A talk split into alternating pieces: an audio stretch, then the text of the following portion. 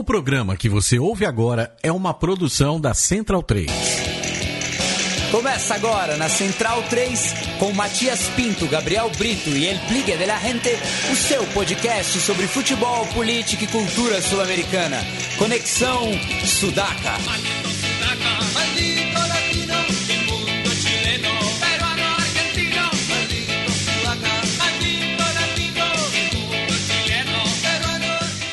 Buenas ouvintes da Central 3, está começando mais uma edição do Conexão Sudaca, ocupando e resistindo na sua placa de áudio.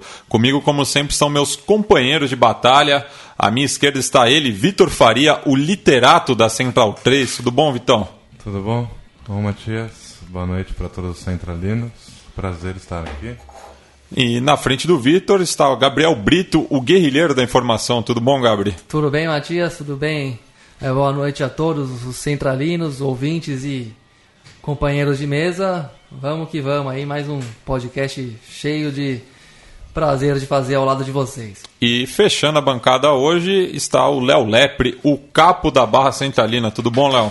Tudo bem, Mate, Vitor, Gabri, tamo aí, colgado no Paravalante da Central 3. E falando hoje conosco está a Lívia Laranjeira, repórter dos canais Sport TV. Tudo bom, Lívia? Tudo bem, Matias? Boa noite para você, boa noite para todo mundo que está escutando a gente. Obrigado mais uma vez por aceitar o nosso convite. E vamos falando né, do, do, do seu começo né, como, como jornalista esportiva. Como, como foi a, a sua chegada nesse meio? Eu sempre gostei de esporte, né? Eu cresci numa casa onde no final de semana o esporte invadia e a gente sempre assistia tudo. Meu pai assiste de golfe a futebol, futebol americano, beisebol, qualquer coisa.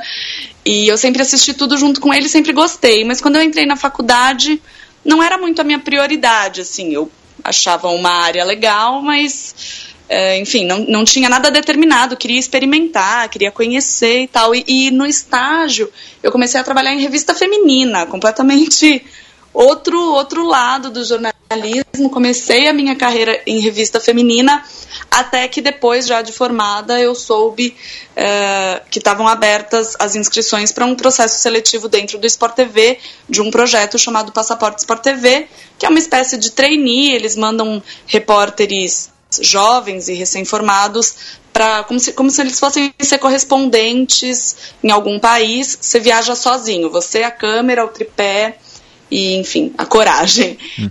E aí eu me inscrevi para esse processo do Sport TV e o resto, o resto virou história. E você está na casa há quanto tempo?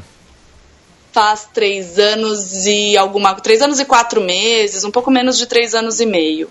E aqui no, no Conexão Sudaca, a, a, a, você chamou, o, o, seu trabalho chamou a nossa atenção justamente no, na reta final da Sul-Americana do ano passado. Como foi é, a, proposta para você cobrir a, Chapecoense a partir da, da semifinal contra o São Lourenço? Então, no Sport TV a gente não tem muito uma setorização, né? A gente acredita que é legal cada um fazer uma vez e, e conhecendo os times para você não ficar muito viciado em um determinado clube. E para aquela semifinal da Chapecoense, não iria eu, iria um outro repórter, o Anselmo Caparica, é, só que aí eles decidiram antecipar a viagem e mandar o repórter ainda no fim de semana, né? Teria um jogo contra o São Paulo pelo Campeonato Brasileiro lá em Chapecó no domingo anterior ao jogo contra o São Lourenço. Só que o Caparica não podia ir no final de semana, ele tinha outra cobertura. Aí decidiram mandar o Thiago Crespo, um segundo repórter. É, ele também não pôde porque ficou doente, acabou ficando de licença um tempo. E aí acabei indo eu. Então não foi uma coisa muito é, pensada no sentido de que ah, a Lívia é a pessoa certa para fazer esse jogo. Como a nossa escala é bem é, volúvel, né? Ela muda bastante. acabou caindo no meu colo essa cobertura. Eu, eu nunca tinha ido a Chapecó, fui essa vez. Aí fiz esse jogo contra o São Paulo, na verdade ainda cobrindo São Paulo, o repórter local cobriu a Chapecoense e depois eu fiz a cobertura da semifinal contra o São Lourenço naquele 0 a 0 histórico com aquela defesa do Danilo no finalzinho. E aí eles gostaram do meu trabalho naquela naquela cobertura, naquela semana que eu passei em Chapecó. E aí fizeram então o convite, né? Me, informaram que eu iria continuar na outra semana cobrindo a Chapecoense, que eu iria a Medellín para fazer o primeiro jogo da final. Bom, e inevitável falar disso, né? Às vezes, às vezes dá um constrangimento de fazer aquela pergunta que todo mundo sabe que do, do nível de sofrimento que o, que o assunto gerou, mas não tem como pedir para você fazer uma pelo menos uma breve descrição de como é que foi essa viagem para a Colômbia, né? E como é que foi chegar na Colômbia, pousar lá e receber a notícia que se recebeu, né? Então, eu, eu fui antes, na verdade. Isso que foi uma loucura. Porque o Sport TV decidiu mandar a gente um dia antes. Eu saí de São Paulo no domingo à noite e cheguei em Medellín na segunda-feira de manhã eu, o acidente aconteceu de segunda para terça, né? Quando a gente soube que tinha um voo com toda a delegação, com imprensa, né, jogadores, comissão técnica, a gente até ficou meio assim, pô, eu, é, eu tava com o nosso produtor, né, o Fabrício Crepaldi, e com o cinegrafista Erci Moraes. E a gente ficou meio, poxa, seria legal, né, se a gente fosse nesse voo também, parece que vai toda a imprensa a gente ficou meio, pô, é, uma, é sempre bom, né? Porque você já vai trocando informação, já vai batendo papo com o pessoal ali no voo mesmo. Mas para o canal era interessante que a gente chegasse antes, para que a gente pudesse registrar a chegada da, da delegação.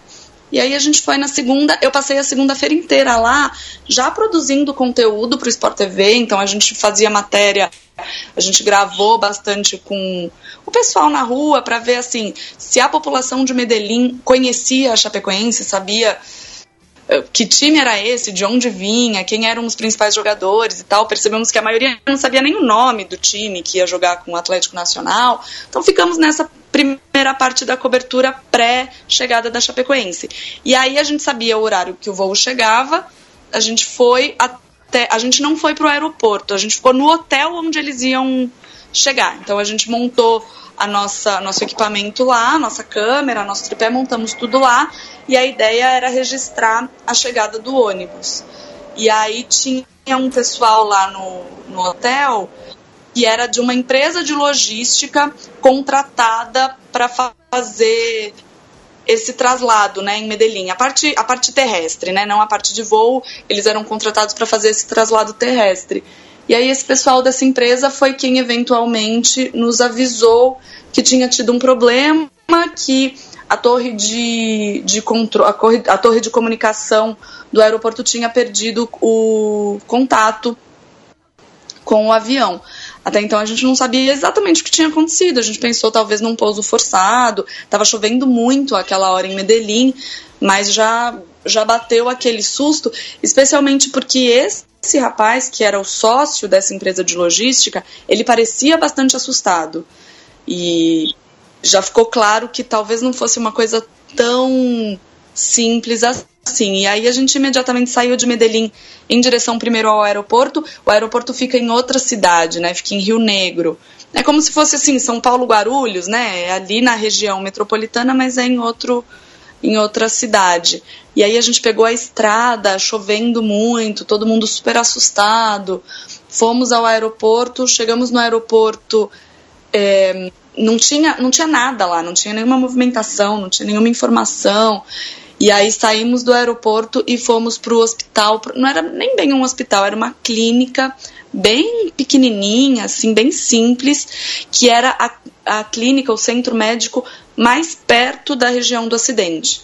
Nesse, nesse momento a gente já tinha confirmação de que era um acidente, mas a gente sabia também que havia sobreviventes. Então a gente foi para esse hospital, que teoricamente era o hospital que receberia os sobreviventes. E aí, quando você ouve falar em sobreviventes num acidente de avião, você fala: bom, não deve ter sido tão grave, né? Se tem sobreviventes, talvez tenha sido só um susto e tal. Corremos para o hospital e aí passamos a madrugada lá acompanhando a chegada, enfim, dos, de alguns dos sobreviventes. Foi uma noite longa, uma noite fria, uma noite muito, muito difícil. É, Lívia, aqui é o Léo, né? De novo falando. É, por tudo como você, que você acabou de contar e pela forma como as coisas aconteceram, a época, você. Realmente você ficou. Você foi um dos, dos, dos, dos rostos das pessoas que ficaram mais é, evidentes, né? As pessoas ligam muito a sua imagem a tudo aquilo que aconteceu porque você foi a primeira a chegar lá, você foi a primeira a, a entrar para informar tudo o que estava acontecido, fez um trabalho realmente é, excelente, porque é, era muito difícil a circunstância que você estava vivendo pessoalmente, profissionalmente e tendo que lidar com uma tragédia desse tamanho. E hoje, para agora, passado já um tempo, esse ano, a gente tem um encontro previsto entre as duas equipes na Recopa, naquele que promete ser o jogo talvez mais emocionante, não só desse ano, nem de anos anteriores, mas talvez da história do futebol, né? É, o que vai representar para você especialmente esse jogo entre Nacional e, e Chapecoense pela Recopa Sul-Americana? Olha, Léo, eu ainda não tenho nem a confirmação. Eu não sei se vocês têm essa informação. A última vez que eu chequei, a data ainda não tinha nem sido confirmada. Falavam até que não queriam mais fazer em agosto. Eu tô meio na expectativa de saber quando é que vai ser esse jogo.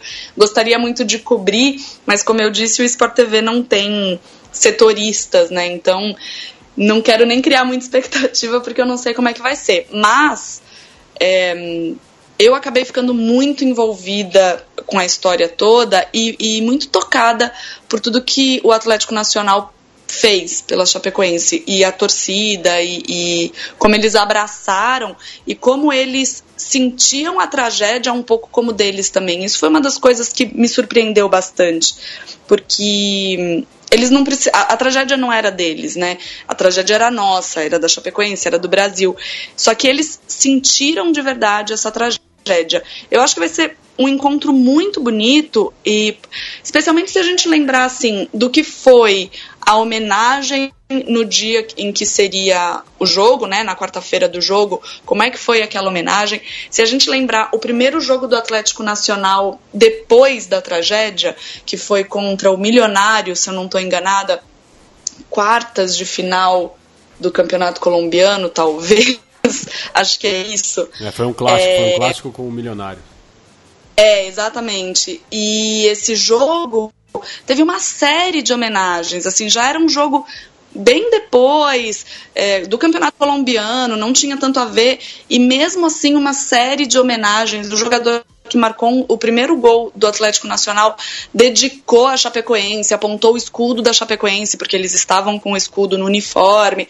Então, assim, os dois times ficaram e estão até hoje conectados por uma força muito maior do que do que a gente costuma ver no futebol, né? Uma força que transcende rivalidade e distância e qualquer outra coisa. Eu tenho certeza que vai ser muito emotivo esse encontro e especialmente por ser em Medellín, em Chapecó, duas partidas, eu acho que tem tudo tem tudo para ter um significado muito maior do que ah, quem vai ser o campeão da Recopa. Isso vai importar pouco, eu acho. Boa noite, Lívia. Quem fala é o Vitor. É, diante de toda essa circunstância, eu imagino que a própria atmosfera seja diferente, em todo um pesar, toda uma questão do fato de saberem que você é jornalista e um contar histórias seja a sua arte. E eu queria saber como trazer à tona um tema pesado e que acaba sendo universal em termos de catástrofe de uma maneira simples, singela, sem que haja nenhum ferimento a quem está ouvindo, a quem acaba sendo parte dessa história. É, oh. O Galeano fala uma vez, desculpa. Não, imagina, imagina. Que uma das dificuldades dele quando ele tratava de catástrofes e dramas mundiais era narrar como se contasse pessoalmente para alguém, sem que aquilo ferisse de maneira pessoal. Então a pessoalidade dele não podia interferir na pessoalidade alheia. Certo. E aí eu queria saber como escrever nesse momento sem interferir com a pessoalidade. Olha, é, eu estava já envolvida com, com a equipe antes né, da tragédia, porque eu já tinha passado a semana inteira em Chapecó antes, então eu já estava muito envolvida com aqueles jogadores. Quando da tragédia, quando da confirmação do acidente, eu te confesso que eu não tive muito tempo de pensar como eu iria uh, como eu iria me comportar diante da câmera, como eu iria me comportar como como testemunha daquela história. Eu pensava assim em algumas coisas. A primeira delas, que é o básico, a lição número um de qualquer para qualquer repórter, para qualquer jornalista, na verdade, que é checar e, che e checar duas vezes e checar dez vezes se for necessário. Eu tinha noção da responsabilidade do meu trabalho naquele momento. Então, por exemplo, quando chegou a informação já de manhã, as, as buscas já tinham sido encerradas, e aí de manhã chega a informação de que acharam mais um sobrevivente, eu demorei mu muito para confirmar essa informação, para dar essa informação no ar. Porque eu não conseguia checar com quem estava de fato trabalhando no resgate e eu falava, como é que podem ter achado mais uma pessoa se as buscas já foram encerradas? E no fim tinham achado mesmo, tinham encontrado o neto com vida e estavam levando ele para o hospital. Mas é, preocupa muito você dar uma informação equivocada. Então a minha primeira preocupação era essa, ter certeza de tudo que eu estava falando. E eu acho que aconteceu tudo de forma muito natural, assim, muita gente veio me falar sobre o tom que eu adotei nas minhas entradas ao vivo e para passar a informação. Não foi um tom pensado. E eu acho que é por isso que ele talvez tenha agradado tanto. Porque aquela não era a repórter Lívia Laranjeira, era era eu, era a pessoa. Eu estava sentindo a, a mesma dor que todo mundo estava sentindo, só que eu tinha que ainda assim encontrar algum algum ponto no meu cérebro que não fosse não tivesse destruído por essa dor e que pudesse passar essa informação. Eu pensava nas famílias que estavam aqui, tanto dos sobreviventes quanto das vítimas fatais.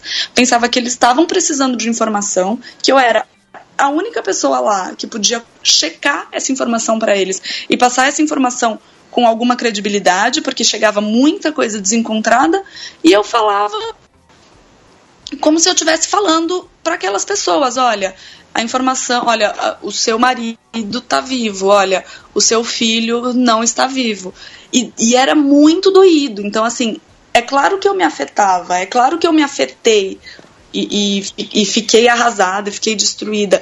E eu acho que o meu, o meu sucesso, assim, entre aspas, foi justamente ter mostrado que sim, eu estava abalada, que é óbvio que aquilo estava me, me, abate, me abatendo, né, de alguma forma, mas que eu sabia que eu tinha que encontrar alguma, algum resquício de tranquilidade para passar. Como eu disse, não foi nada pensado, não foi nada é, decidido racionalmente. Eu tentei falar do jeito que eu falo com vocês agora e do jeito que eu falo com naturalidade sempre que possível. E eu acho que foi assim que eu consegui falar e atingir as pessoas. É, Lívia, o nosso, o nosso tempo que a gente tinha combinado já está chegando ao fim, então eu queria fazer duas perguntas em uma, já para liberar você, é, já que estamos chegando no nosso teto.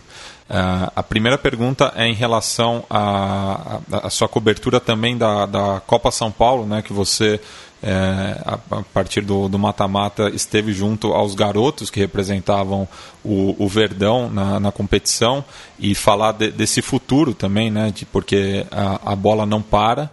E saindo do, do, do, do, campo esportivo, eu queria que você comentasse, já que estamos na semana é, do Dia Internacional da Mulher, sobre as barreiras que a, as jornalistas enfrentam é, nesse meio tão machista quanto é a crônica esportiva?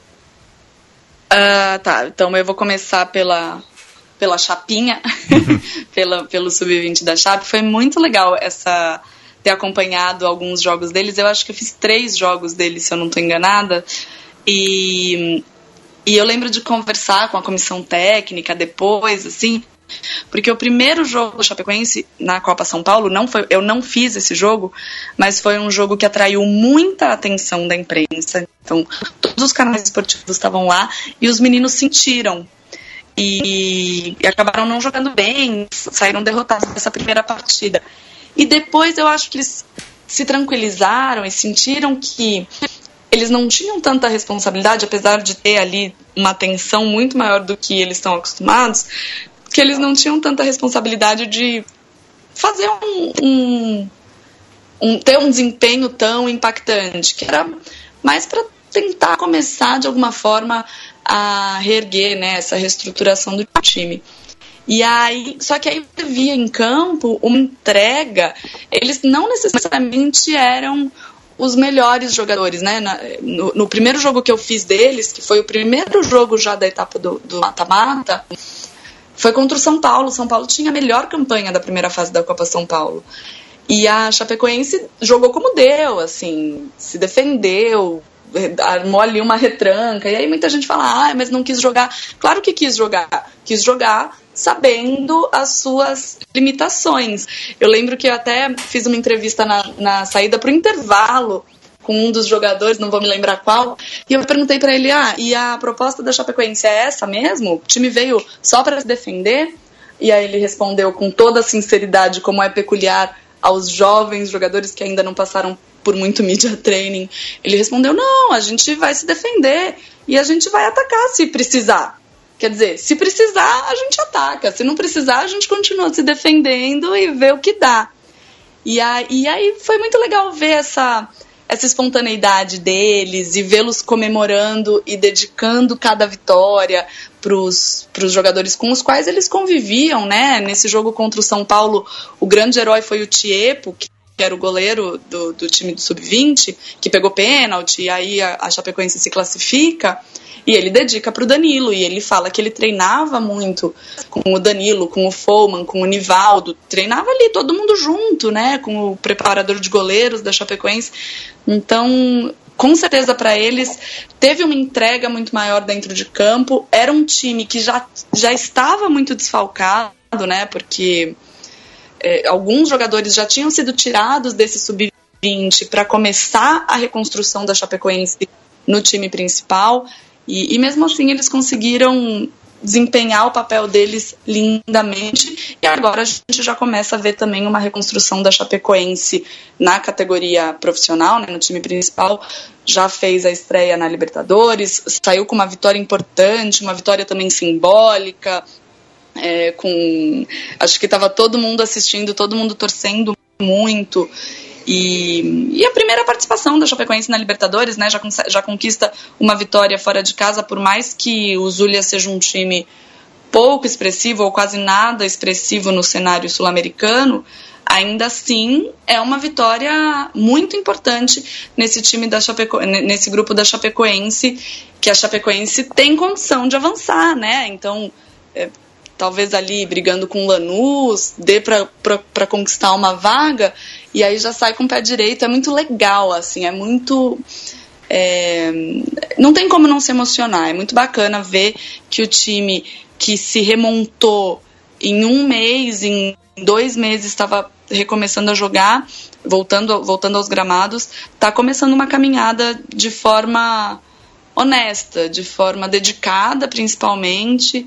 E, e, de, uma, de uma bela forma, né? Começando com vitória é sempre, sempre muito bacana. É, falando sobre a participação da mulher no jornalismo esportivo, é muito é muito difícil falar porque tem muita gente que acha que é mimimi da nossa parte, sabe? E isso é uma coisa que me deixa muito triste, porque dão pouca importância para as nossas reclamações em geral. A gente é muito atacada quando a gente faz alguma crítica, quando a gente reclama de algum tipo de atitude machista. E, e, é, e é, uma, é uma tristeza porque eu acho, eu sou a favor de homens e mulheres lutarem juntos pela igualdade de gêneros. Eu não acho que o movimento feminista seja um movimento que tenha que caminhar sozinho só entre mulheres. Eu acho que é importante a participação masculina, porque o mundo que a gente vive é um mundo é, é, de homens e mulheres, não é um mundo só de mulheres. Eu não quero conquistar respeito só entre os meus pares. E eu acho que o mais importante nesse, nesse sentido é a gente abrir um pouco mais a cabeça e ouvir um pouco mais o que a mulher tem a dizer. É, digo isso porque é, muitas vezes, quando uma mulher reclama de alguma coisa, um homem, como eu disse, acha que é mimimi, acha que ah, é bobagem, não tem nada a ver. E a, a sugestão que eu dou para todos os meus amigos é: se uma mulher está reclamando, se uma mulher que seja uma só se sente ofendida, é porque talvez tenha alguma, algum problema que você não está enxergando. Então, no mínimo, pare, reflita, evite reproduzir algum discurso que está incomodando e tal. É, a gente sofre todos os dias com todo tipo de comentário, desde é, subestimarem a nossa competência, a nossa capacidade, porque, pô, por que, que será que ela foi contratada, hein? Por que que, por que, que ela conseguiu determinada entrevista exclusiva? Nossa, o que, que ela deve ter feito para conseguir essa entrevista? Nossa, por que, que ela tá. Desculpa, por que, que ela tá com essa roupa no treino? Essa roupa não é para usar no treino. Nossa, por que, que ela tá com muita maquiagem, ou por que, ela tá com pouca maquiagem, ou por que, que ela tá com cabelo assim ou assado, ou nossa, mas mulher que gosta de futebol, que entende de futebol, ah, você entende mesmo de futebol? Então diz aí para mim a regra do impedimento. São sempre as mesmas frases. E a gente, o que, a única coisa que a gente pede, assim, é que respeitem o nosso trabalho e que avaliem o nosso trabalho a competência dele. Se é bom, se é ruim, é claro que vai ter mulher melhor ou pior. Vai ter mulher boa, vai ter mulher ruim. Como tem homens repórteres bons e, e jornalistas bons e jornalistas ruins. É, não é fácil porque o preconceito vem de todos os lados, vem da chefia, vem dos entrevistados, jogadores, técnicos, vem da torcida, vem dos próprios pares da própria equipe, vem de cinegrafista, de auxiliar que sai com você para a rua. É uma luta muito solitária, muitas vezes, porque nós somos poucas ainda, infelizmente, e a gente acaba às vezes ficando isolada. É, é uma luta solitária, é uma luta difícil, mas eu acho uma luta importante. E eu acho importante a gente dizer que a gente não pretende sair daqui. Então, vai ter gente chiando, vai ter gente reclamando, vai ter gente dizendo que mulher não serve para isso, e a gente vai continuar aqui ocupando o nosso espaço. Muito bem, Lívia. A gente, a gente dá total apoio. Estamos na luta é, com, com as mulheres, inclusive aqui na casa a gente tem um, um, um programa dedicado é, justamente ao protagonismo feminino dentro e fora da, das coberturas esportivas, né? É, as vibradoras que são nossas parceiras aqui. É, Eu conheço o trabalho delas. É, a gente agradece mais uma vez a sua presença e também a gente deseja boas férias aí, já que é, você vai dar um, um, tempo agora na cobertura, mas voltando aí, avisa a gente se tiver algum, algum jogo interessante você cobrir nessa Libertadores, é, fica à vontade para mandar o seu relato aqui no Conexão Sudaca. Legal, obrigada pelo convite, Matias. Pena que foi tão rapidinho, é sempre tanta coisa para falar, mas eu agradeço muito. É muito legal ter, é, ter gente debatendo é, futebol sul-americano, futebol americano em geral, não o futebol americano, mas o futebol das Américas. É, eu estou sempre à disposição, eu gosto muito dessa troca com gente bacana, com gente que tem conteúdo. E um beijo para todos vocês, Vitor, Gabriel, Léo e para você também, Matias. Até a próxima. Obrigadão e estamos em contato. Muito obrigado. Valeu. Seguimos aqui no Conexão Sudaca, agora passar para o quadro Que Lindo Esse El Fútbol, já que nessa semana tivemos um lance emocionante é, nessa rodada da Libertadores e é disso que a gente vai seguir falando.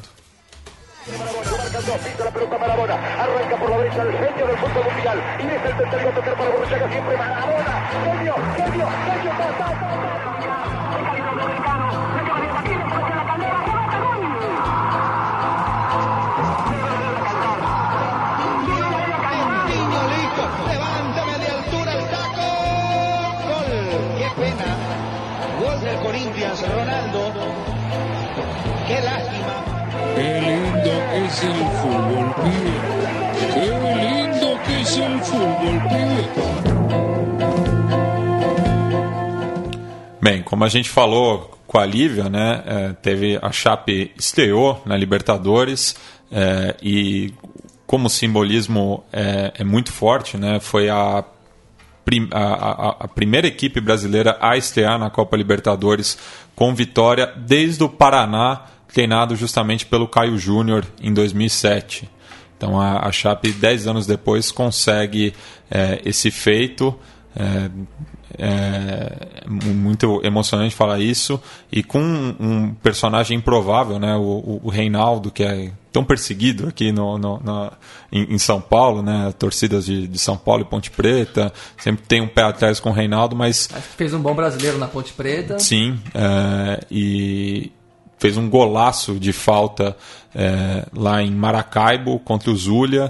É, até conversando com o Vitor aqui antes do, da gravação de que se o estádio estava cheio por conta da, da volta do Zulia a Libertadores, que não disputava desde do século passado, ou se era é, o fenômeno chapecoense, né? o, o, o, o povo venezuelano querendo é, se solidarizar com, com a equipe catarinense. Inclusive, li relatos até que torcedores do Nacional de Medellín estiveram presentes na, na Venezuela, mostrando mais uma vez como esse laço é muito forte. Sim, eu acredito nessa, nessa sua tese aí da solidariedade, da até curiosidade, né, do, do ser humano mesmo de fazer, de estar e presenciar momentos que eles já sabem que vai ser, que vão ficar para a posteridade. E foi um jogo bem emocionante, assim, pela ocasião por si só, um estádio a, a, responsabilidade da Chapecoense, né, que fez um jogo muito bom, por sinal, por uma estreia de um time que é todo novo e que começou a jogar junto há dois meses, menos até. Fez um jogo muito competente lá, melhor mesmo, mereceu o resultado, abriu 2 a 0 com uma autoridade, tomou um sufoquinho no final porque o Arango descontou naquele gol lá, né? Foi o único o jogador que justificou o nome do lado venezuelano e carregou o time em tudo que ofereceu de perigo partia e ou, ou era tinha o carimbo do Arango que marcou o gol de cabeça, quase fez gol em outros momentos, era perigoso na bola parada, como todo mundo já conhecia ele de outros carnavais, né? Então o jogo complicou ali nos últimos 10 minutos. Acho que teve isso mesmo porque considerando que o que eu tenho na cabeça de, futebol, na minha memória de futebol venezuelano e torcidas, o único time que leva a torcida mesmo na Venezuela, faça a chuva, faça sol, é o Táchira. E o, e o Caracas, o Caracas recentemente. Acompanha, mas é. acho que o grande time de torcida de arquibancada é. lá é o Táchira. E 35, 40 mil pessoas no estádio de Maracaibo, ali no Patiente o Romero. É, foi surpreendente, sim, acho que tem a ver com isso. E isso também se junta, assim como toda aquela marcha, é, toda aquela homenagem monumental dos colombianos tinham a ver com a vontade dos colombianos de reconciliação nacional, de paz, de uma nova vida no futuro.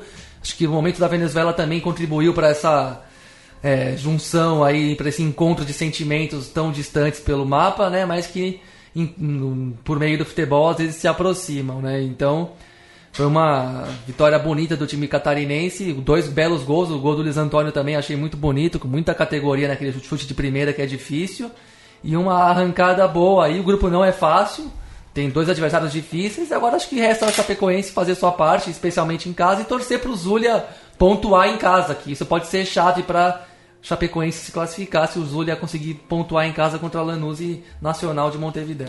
Então vamos ouvir aí a narração do Rafael Renzel, uma da, um dos sobreviventes do, do, do desastre da Lamia, é, narrando o primeiro gol da Chape de autoria do Reinaldo é, pela rádio Oeste Capital FM.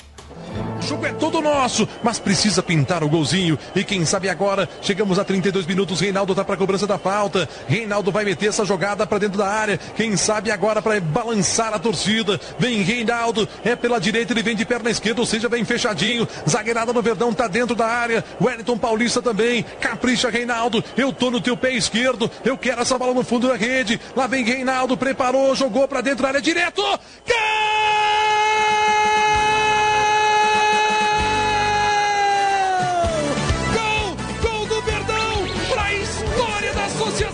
Sequência de futebol. Reinaldo, Reinaldo, o meu coração transporta de felicidade. Reinaldo, pela na esquerda, merecido, justo. O Verdão era melhor em campo e foi de bola parada. Reinaldo meteu, a bola ia entrar, mas o zagueirão caprichou, ajudou a meter pro fundo da rede. Repito, o meu coração e o coração de quem ama a Associação Chapecoense de Futebol está transportando de felicidade. Reinaldo, Reinaldo, você é muito bandido com o goleiro Vega. Bola no fundo da rede, comemora e bate no peito. Um gol histórico, Matheus. Rodada essa, né, com que temos aí o gol da, da Chape, que começou na terça-feira, né, no final da tarde, aqui no Brasil, ainda era meio da tarde ali no norte do Chile, quando o Deportes Iquique recebeu o Guarani de Assunção em Calama, né? É, o, o, estádio Terra, Tierra de Campeones está em reforma, é, então a equipe do norte do Chile é, está mandando seus jogos nos Zorros del Desierto, ali no justamente na, próximo ao deserto do Atacama. Mas o Guarani, que não tem nada a ver com isso, é, fez um gol é, com o Novik, né? Ele que jogava no Penharol, então... O irmão. O, ah, o irmão. Tem, não, tem, tem, não, tem os, o outro irmão continua, né? Ah, tá. É, é, ele... o, o Vikingo Novik continua. Ah, mas o, o Novik irmão jogando pelo Guarani. Isso. E não, não, não, não vai confundir a camiseta, né, Léo? Não, não, é, mantém as, a mesma camiseta, né? mesmo modelo, né? Mesmo modelo, mesmo Você desenho, um meio belo- layout. Você fez uma bela postagem no blog Latino América que tá voando, por sinal, só história gostosa de ler. Pesado, Dos né? Times aurinegros, né? Você podia até se estender um pouco aí pro ouvinte. É, porque- Aproveita e faz o seu jabá. também. Agradeço, aliás, é, vocês já sabem aqui, todos os companheiros da mesa, a, a porta está aberta para vocês escreverem quando quiserem lá, não preciso nem dizer isso. Vocês têm boas histórias, escrevem melhor, inclusive, do que, do que este que está falando aqui agora. Mara. Ah, Fico até constrangido com o Victor aqui na mesa. Mas, enfim, é, inclusive o Strongest, né? Por muito tempo teve a. a, a- a- a- correu a bola de que o Strongest também, é, o Aurinegro do Strongest era uma homenagem ao, ao, ao Penharol e pesquisando um pouco mais, na verdade não, é homenagem a um outro clube é, de La Paz, que já não existe mais, que usava o, o amarelo e o preto, só que não na vertical, usava as cores na horizontal, era um tal dos aberrudos. É, o próprio Penharol, para desespero da, da Ana Luísa Pérez, é, está com esse uniforme agora também, a Foi- terceira foi- camisa. E foi uma escolha dos torcedores. Dos torcedores, Foi uma escolha da, da, da enteada do Penharol. Pouco mau gosto é bobagem. É bobagem. É. Agora é interessante que esse, o Guarani ele guarda algum- alguns, alguns jogadores daquele Guarani, Daquele que, Guarani. Que, que, que a gente, ou seja, a grande parte da imprensa só veio conhecer depois que enfrentou o Corinthians. Grande parte do Corinthians mesmo só veio a conhecer depois que foi eliminado pelo É. O- o Guarani, presente né? de Deus. Dentro dessas maravilhas que o futebol brasileiro faz com a sua prepotência é, megalo, megalômana aí diante dos Viu, Mate? rivais continentais. Mas só aproveitando que o Gabriel, eu queria deixar o registro, já que eu sei que se ninguém falou até agora, mas hoje jogou Chaca e, e Nova Chicago pelo ascenso argentino, o Chaca perdeu. O Gabriel, numa provocação explícita, veio com a camisa do Nova Chicago, enquanto o Matias está aqui com a, de cabeça quente com a camisa Não, foi, Chacarita. foi, foi 15 minutos depois do apito final, é, me toca a campainha, vou abrir pro, pro Gabri e não, não acredito, né? Porque foi uma coincidência, na verdade. O Gabri nem sabia que o, o, o jogo estava acontecendo, é o que ele diz, né? A versão É, dele. é, não, é, exatamente. É, é- é uma- é um bom álibi esse. 3 a 2 pro, pro Torito de Matadeiros. O, o, o Tchaka é um freguês recente do, do, do Chicago. É, perdeu ano passado, perdeu o acesso em 2012 De uma também. maneira incrível, Dá- nem, nem me fala. É, E- mas foi, foi uma baita de uma coincidência. E tem um tweet bem engraçado aqui do, da conta Puteada de Cancha. Eu tenho que seguir agora. Que, que diz aqui: hoje jogaram Chacarita e Nova Chicago, e como não houve incidentes, a Previd, que é o órgão que regula a, a segurança nos estados da Argentina, como não houve nenhum tipo de incidentes, a Previd vai descontar 20 pontos de cada time por cagones. É, É, e- esses e- perfis de tiração de sarro do futebol portenho são bons demais, viu? Tem um ou outro aqui no Brasil é bom, mas alguns também acho que é umas gracinhas muito chatona pro meu gosto. E, e- e só, e, e só falando sério agora em relação a esse jogo, antes da gente é, passar né, pro, pro, pro resto da, da rodada, é, o, esse confronto entre Chicago e, Chacarita, lá em San Martín, é, ficou valendo a taça Rulo Espíndola, né? Ele que é, foi criado no Chacarita e jogava no passado no Nueva Chicago e foi assassinado na sua casa, no, no oeste do conurbano de Buenos Aires. Então. Ainda não esclarecida. Ainda né? não esclarecida essa morte. Então o, o, o, Chicago levou a primeira edição da taça Rulo Espíndola. Então, só, só deixar o registro aí. Agora, só para completar o jogo de abertura da Libertadores, né? Muitos que. É, é, essas coisas de Libertadores que não é. Não vou falar, ah, que Várzea que é Libertadores e que devia fazer igual na Europa, porque não tem que fazer nada igual na Europa, que é. tá cada vez mais insuportável a Liga dos Campeões. Aquela lavanderia é, europeia. Tá insuportável, pra mim já acabou. É uma chatice sem fim a Liga dos Campeões É. europeia. Jogo bom, você vai ver, mas que o negócio é muito artificial, sem dúvida, cada vez mais. Mas, pô, terça-feira você me começa o campeonato, em vez de sem nenhuma pompa, num jogo que um time já não vai jogar em casa, 5 da tarde, um lugar que nem pro chileno era bom, sei lá que hora é. que era no Chile, acho que era 3 da tarde. Horas, 4 ou 3, Era 3 é. ou 4 da tarde no Chile, num time que tava jogando fora de cidade, sendo que. Como é que. O Chile com seus parâmetros econômicos e de progresso parecidos com os do Brasil, tem umas coisas engraçadas, né? O estádio do Tierra, Tierra de Campeones foi sede da, da Copa América, não foi? Uma, Se eu não me engano, sim. Uma é, reforma é. no país inteiro nos estádios novos, aí chegou no, no Sul-Americano Sub-17, que é no Chile também, né? E mudaram algumas sedes de endereço porque tem estádio que não ficou. Não ficou pronto. Não ficou pronto. Teve... Sendo que já tinha uma Copa América até outro dia com tudo pronto. Teve a troca de Coquimbo com. Não, Curicó, né? Curicó perdeu Curicó a vaga pra e... Talca. Talca é. que já tinha sido Copa América, então. É. é enfim. E sei lá porque que o Kiki não jogou em casa, mas perdeu muito, porque realmente o Guarani jogou bem melhor, um time mais consistente, buscou a vitória o jogo inteiro, não se intimidou porque percebeu que não era tão visitante acabou merecendo e que fiquem de olho e respeitem mais esse tradicionalíssimo time paraguaio que inclusive levantou uma taça no ano passado, né? Isso. É... E eu, um, uma outra questão, né, em, em relação a, a, a, essa, essa questão do, dos estádios, né, na, na Libertadores ano passado o Emelec sentiu muito isso, foi eliminado justamente porque o George Capo estava em reforma. O Júnior Barranquilha sentiu nessa Libertadores, na, na, na, na, pré, porque teve que jogar em Cartagena.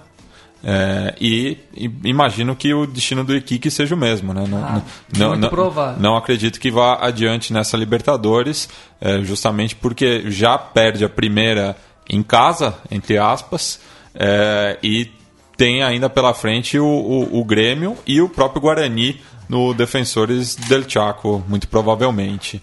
É, vamos continuar né, pela rodada de terça-feira, é, já que citamos o Carboneiro, falar né, do vexame Desastre. histórico lá em Cochabamba. É, e daí uma outra coisa também estranha né, que, que chamou, chamou minha atenção, a setorização da torcida visitante é, lá no, no estádio Félix Capriles, é, na, na, cidade boliviana, é, já que a torcida do Penharol ficou na, na tribuna lateral, né, de frente para as câmeras de TV, cercada de torcedores do aviador dos dois lados. É, foi muito bem pensado, né, pra, por aqui, pelo, pela, pelo pessoal da segurança do estádio. Mas o que me assusta, e, e não é de agora também, apesar do, do Penharol ter conquistado um título no primeiro semestre do, do ano passado, né, do, do, Campeonato Uruguaio, é a fragilidade. O sistema defensivo do Penharol é uma coisa é, é, abissal. Assim, é um time que não, que não tem nenhuma, nenhuma solidez defensiva, não transmite nenhuma segurança, muito menos o Guru Seaga, que é um goleiro, para mim, altamente questionável. Já tinha ficado claro isso na última Libertadores. Já né? tinha deixado evidente que ele não é goleiro para o Penharol mas assusta essa fragilidade que eu pensei que, que os times uruguaios, é, na verdade, a, tem, os grandes uruguaios têm, têm tido uma dificuldade é, grande de avançar, com exceção da, da, da campanha de 2011 do vice-campeonato do Penharol e da campanha da boa campanha do Nacional no ano passado, que só saiu para os pênaltis no Boca Juniors, na Bomboneira, mas que estão patinando, tá, tudo está custando um pouco mais para os times uruguaios, para os grandes uruguaios de camisa que entorta conseguirem avançar na, na, Copa Libertadores. E eu acho que esse ano, especificamente para o Penharol, não vai ser diferente. Porque Sim. não tem nem nada que, que dê um alento não. de que o time pode. Não, o time não tem talento nenhum e acho que talvez exista uma ilusão de 2011 viva até hoje no Penharol de que dá para chegar com time de veteranos experientes e raçudos, vamos dizer, com aquela milonga clássica, sendo que não tá dando. Tirando aquela campanha que foi cheia de momentos iluminados do Penharol, mas foi uma campanha de muito mérito, depois aquilo não se repetiu, simplesmente. O time não tem gás para jogar, começou mal, foi meio garfado no começo do jogo. O primeiro gol foi falta claríssima do jogador do Strongest no zagueiro. Claríssimo, claríssimo. Do Claríssima. Wilstermann. Do Wilstermann. Wilstermann. No, claríssima falta, mas mesmo assim, né, 3x0 em pouco, meia hora tava 3x0. Um, um, um pênalti questionável O pênalti também. que eu também achei que não É. foi, então achei que o juiz ajudou demais o Wisterman a construir o placar e aí fica muito difícil construir, é, correr atrás. Depois É. o Rodrigues fez dois gols, inclusive um bonito. E, e o Rodrigues que se envolveu numa polêmica eh, recente lá no Uruguai, ele que é revelado no, no Montevideo Wanderers, irmão do, do Max Rodrigues do, do, do Grêmio, eh, e numa goleada do, do Penharol sobre o, o Boêmio, lá no Parque Vieira, ele comemorou efusivamente o- o- os gols do Penharol e a torcida lá do Prado, que é a cabeça dele. Rata! Até porque o, o, o, o Arias, né, que é o seu colega de, de time no Penharol, o, o Júnior Arias, também revelado pelo, pelo Montevideo Wanderers e que fez um gol naquela ocasião, não comemorou. Então ficou muito clara essa. eh, no, no comparativo, Diferença de né? postura, né? Inclusive, antes de voltar para debate, acho que é isso, né? Acho que eu vejo, mais- eu vejo muito essa diferença do, do Nacional pro Penharol. O Nacional, vocês até conhecem um pouco mais com detalhe do que eu, mas acho que o Nacional revela muito mais jogador ultimamente, então isso dá um sustentáculo melhor pro time, compete mais, aguenta mais jogo porrada contra, é, contra time argentino e brasileiro competindo até o fim, eliminou o Corinthians, não, não, não eliminou o Boca por pouco. Venceu em- o Palmeiras, Chegou em, venceu o Palmeiras e passou num grupo bem difícil. Chegou em semifinal em 2009 também. Tá chegando, tá passando mais vezes por mata-mata, apesar de ter suas limitações. E, e acho que é isso, né? Mais uma vez, uma Penharol pa- pa- não parece que não vai ter fôlego pra nada, não, porque não tem time, não tem elenco e o que tem é tem uma média de idade muito alta e tá, é defasado mesmo o time. E do outro lado do Wilstermann, interessante o time, mas vamos ver o que vai acontecer, né? E estranho o Alex Silva lá, né, no segundo gol do Rodrigues, uma lentidão impressionante, assim, nem, pare- nem parecia o Alex Silva que tanto prometeu no futebol e até jogou grandes momentos mesmo.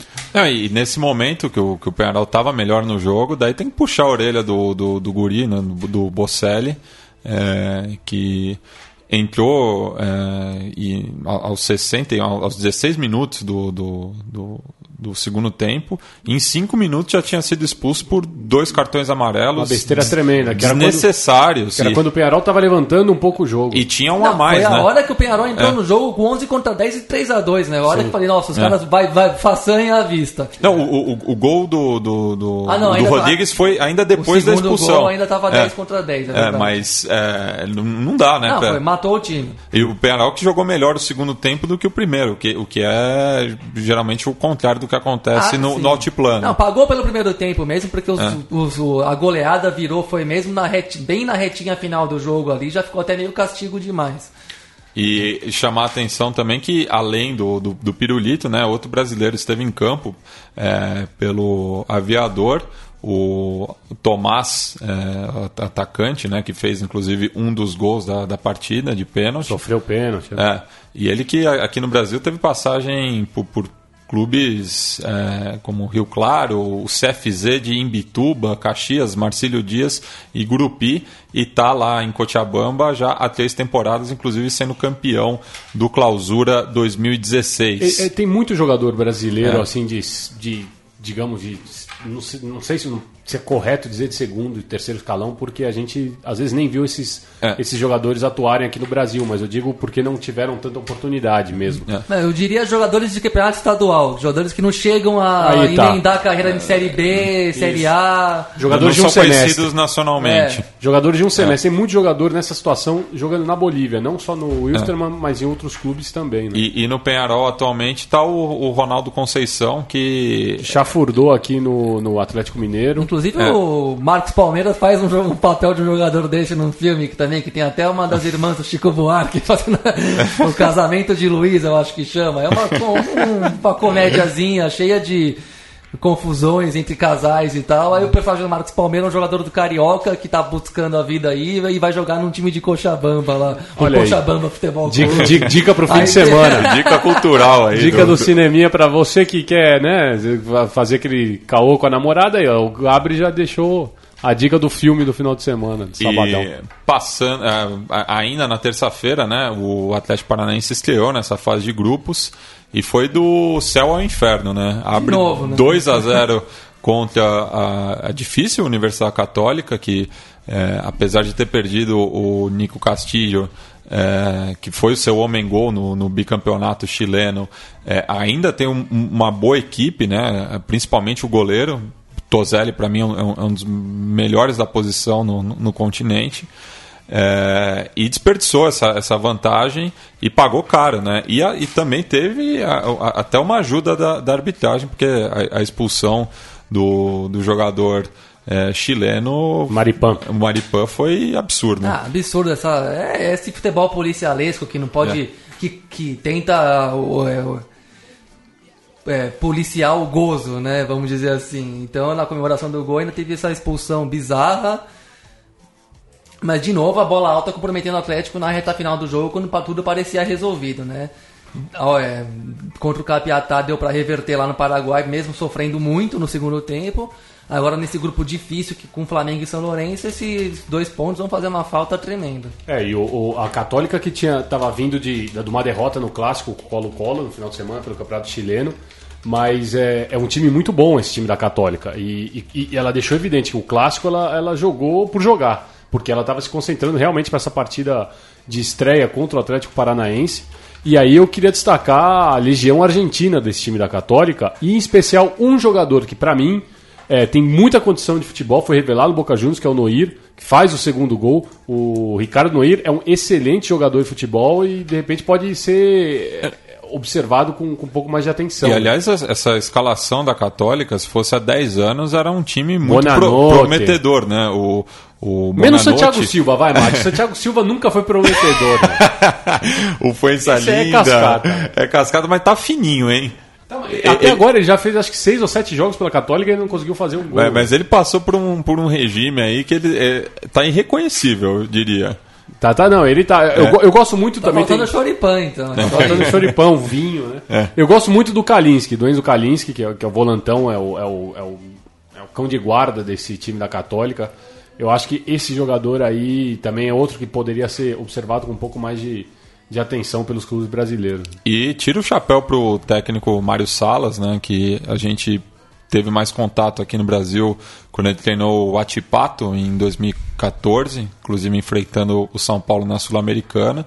E assumiu a Católica no final daquele ano e foi construindo esse time que, mais uma vez, repito, eh, conquistou o bicampeonato pela primeira vez na, na história do clube. Né? A Católica nunca tinha ganhado dois torneios consecutivos, então já marca a sua história. E ele que também teve passagem pela seleção sub-20 do Chile, então vem trabalhando esse time bem jovem aí da, da Católica que eh, eu não descartaria na briga aí por, por uma vaga nesse grupo 4, o mesmo de Flamengo e São Lourenço, que a gente vai falar eh, mais adiante. É, apesar de ter jogado fora de casa, a Universidade Católica teve mais posse de bola e mais chute ao gol, né? É. de- Então fica de lição para os brasileiros que no ano passado tanto reclamaram do, que jogar na arena era o fim da picada por ter desvantagem.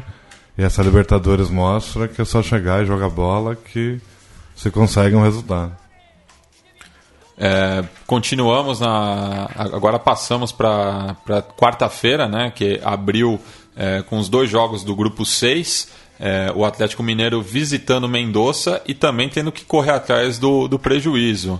É, e também destaco aqui o recebimento da, da enteada bodegueira, é, que foi, é, é, é, a torcida do Godoy Cruz eu, eu- nunca levei muito em conta, mas dessa vez me surpreendeu. É, mas eu acho que é mais até uma abstinência, uma abstinência É. de futebol, né, que leva lá na Argentina, com toda a crise que estava passando pelo o futebol argentino, que ainda está passando, porque o problema não foi completamente resolvido, ficou na- nas, nas promessas. E, mas aí eu queria destacar justamente isso, que depois a gente vai ver também os outros clubes, né, tanto com, que aconteceu com o São Lourenço, por exemplo, Mas eu acho que, e com o Lanús, eu acho que a falta de futebol na Argentina realmente fez sentir no desempenho esportivo dos times em campo. Porque você pegando Libertadores e Sul-Americana, com exceção do Arsenal de Sarandi, que ganhou bem jogando pela Sul-Americana fora de casa na semana passada, retrasada, e o Racing, que pariu uma bigorna, diria Seconello, para vencer de 1 a 0 o Águilas Douradas no cilindro, todos os outros clubes argentinos ou empataram ou perderam. E o, Huracan que tomou uma paliça. O Huracan né? tomou uma não viu a cor da bola, chegou uma semana antes na Venezuela e tomou de 3 a 0 assim, irretocável. Então acho que realmente a falta de futebol aí fica aquele conselho para os dirigentes, né? Porque é um país que tem tanta tradição esportiva, tem, tem tanta tradição nas, nas competições internacionais e continentais, e por causa, acho que dos dirigentes fizeram sentir, porque o primeiro tempo, a gente vai falar na frente, mas o primeiro tempo, por exemplo, de São Lourenço e, e, e Flamengo, de Lanús e Nacional, é muito, são, equilibra- é, são dois primeiros tempos equilibrados. Mas depois faz sentir. E a mesma coisa aconteceu com o Godoy Cruz. O Godoy Cruz também morreu pra caramba. Morreu, fez um gol ali no vestiário, né? Saindo do vestiário, fez 1 a 0 gol de vestiário, e depois não, não conseguia mais correr atrás do Galo. É, porque o Atlético tem um bom time mesmo e.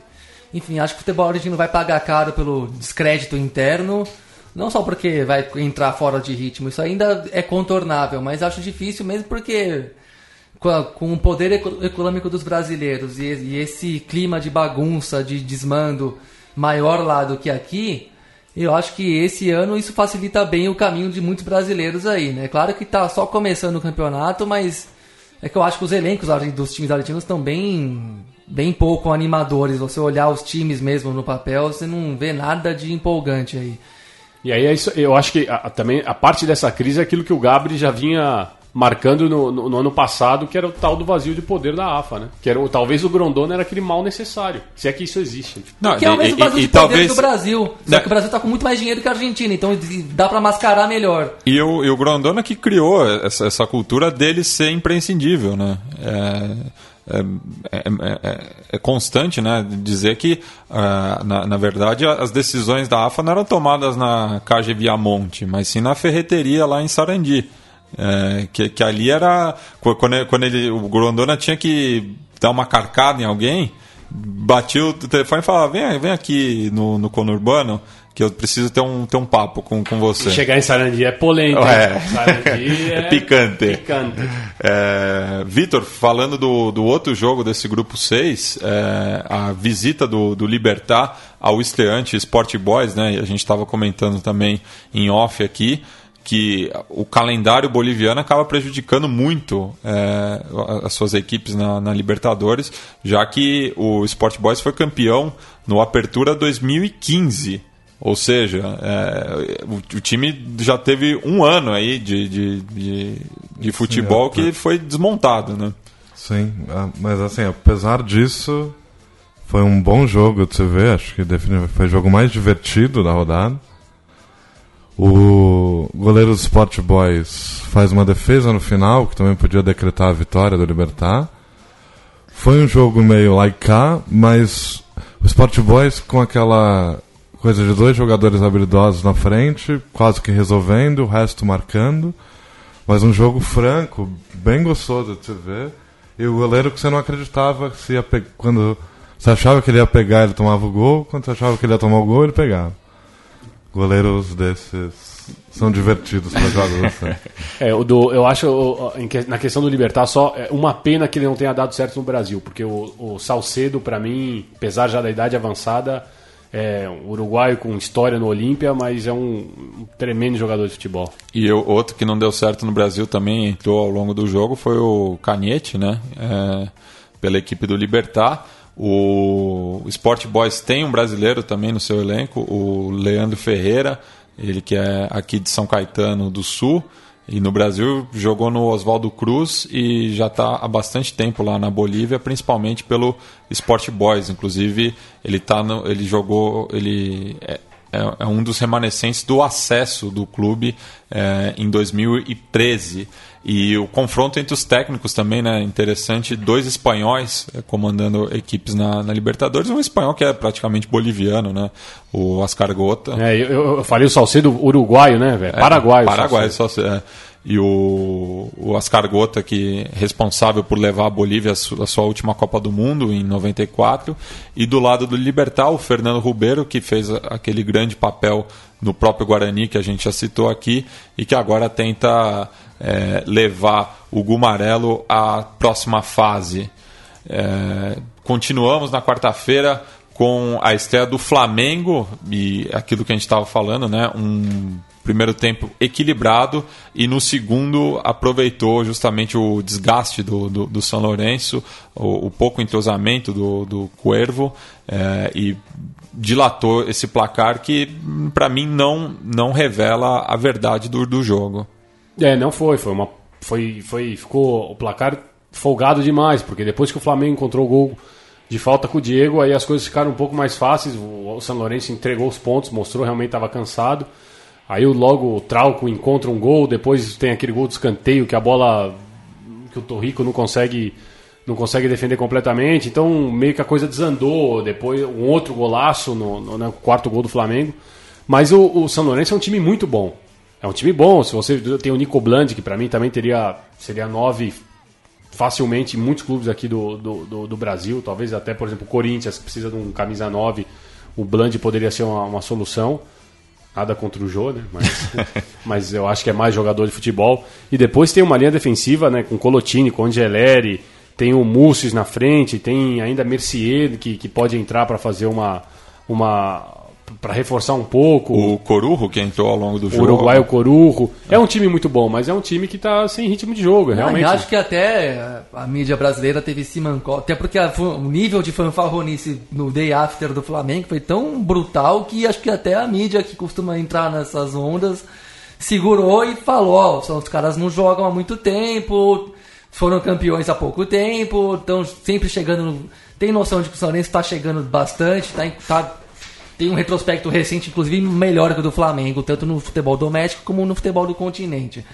Então, devagar com o Andor, foi uma grande vitória importantíssima para se classificar. Três pontos que valem muito mesmo, aproveitou, teve a, o ânimo de voltar a jogar no Maracanã, né? Agora todo jogo no Maracanã é a reabertura do Maracanã, né? Porque tá desde 2000 reabrindo. Nossa, é... De dois em dois anos. Um dos, é. um dos, maiores crimes da história recente do Brasil inteiro, esse que fizeram, que fizeram com esse Maracanã e continuam fazendo, mas o Flamengo se esforçou para poder jogar no Rio de Janeiro, com razão. Ah, então tinha toda essa euforia, essa atmosfera muito favorável, um time que estava muito na pegada que tem se preparado bem, tem um bom técnico, tem um bom elenco, tá com tudo, digamos, tudo conspirando a favor de fazer um bom jogo, de entrar em campo e fazer o melhor possível, né? Só, só acho que o que talvez aí para dar uma alfinetadinha, mas é, já que a gente falou do Penharol, do Penharol 2011, talvez o Diego Aguirre ainda esteja surfando aquela onda, né? Aquela onda de 2011. Já se passaram sete anos e ele está surfando aquele, aquele Penharol. Pode ser também, mas no caso da demissão dele pelo Atlético Mineiro no ano ah, passado, não, é eu, eu, achei de uma injustiça tremenda. Sim.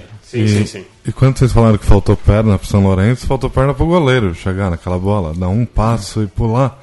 É, a, mas no gol do é Diego. Isso. O goleiro precisa de sim, boa explosão. De, Parece sim. que ele se mexe pouco, mas ele tem que se mexer com muito tava, vigor quando ele se mexe. Ele estava cobrindo muito o ângulo para a esquerda, quase um goleiro de futsal, e ele não consegue correr até o meio do gol para pular. E a, bate, a barreira não, não pula, não, né? Também, a barreira não, não pulou, porque ela ficou é. com medo dele, do Diego bater por baixo, ela não pula e o Diego coloca exatamente aonde ia colocar por cima. E vocês acham exagerada a comparação com, com as cobranças do Zico? Queria jogar essa provocação na, na, na mesa. Não, é, eu acho que foi uma eu cobrança que o Zico assinaria. Acho que ele assinaria, mas devagar aí na contravenção, né? Isso é quase um ato de contravenção, pelo e, amor de Deus. E, inclusive, parece que já tem agências de viagem no Rio que eh, recebem muita sondagem para Dubai agora. Ah, é. Tá previsto, já tem o cheirinho, já é, tem o cheirinho do deserto. Está previsto é. no Código Penal também, esse tipo de atitude. e, e só eu e o Gabriel estava conversando também em off de que lembra muito né, o, o começo do Botafogo na, na, Libertadores de 2014. E o começo do São Lourenço. Do né? São Lourenço, justamente. É, uma vitória é, expressiva, expressiva né, logo, logo de cara, mas esse Flamengo vai ter que decidir, prova provavelmente, a vaga em Barro Flores. E outra semelhança daquele grupo que é. era Botafogo, São Lourenço, União, União Espanhola, Espanhola, e, e Del Valle. Del Valle é que os outros dois times da chave têm menos camisa, mas são times de respeito. O Também. Católica e o Atlético Paranaense. E também se decidiu no jogo. Chile. E também a última foi a rodada, a- É. se decidiu em Barro Flores e no Chile. Vai Isso. ser vai ser igual. igual. igual. É, É bom ficar esperto e continuar mantendo o rendimento. Passemos agora para a estreia do Verdão nessa Libertadores, é, num jogo bem tenso, né, com- como há de se esperar ali pelo, pelo entorno, né, pelo, pelo clima, é, no estádio Monumental José Fierro, é, em São Miguel de Tucumã. É, mas o Zampelli, mais uma vez, faz um gol é, muito importante para o Decano. O Palmeiras ainda conseguiu empatar com o Queno. E o Vitor Hugo deu uma de Bocelli também, uma expulsão é, infantil, né? Você já tomou o amarelo, no lance seguinte você vai lá e, e é expulso, atropela, então. é, e daí fica essa discussão também, né? Se é, quão, quão é, é, esse lance tem a ver com o Felipe Melo no elenco, que eu acho também já é um pouco demais, né? Retomando aquela declaração que ele deu no começo, mas é isso. é- era um ambiente de Libertadores e o, e o Palmeiras é, tem que acordar justamente para classificar.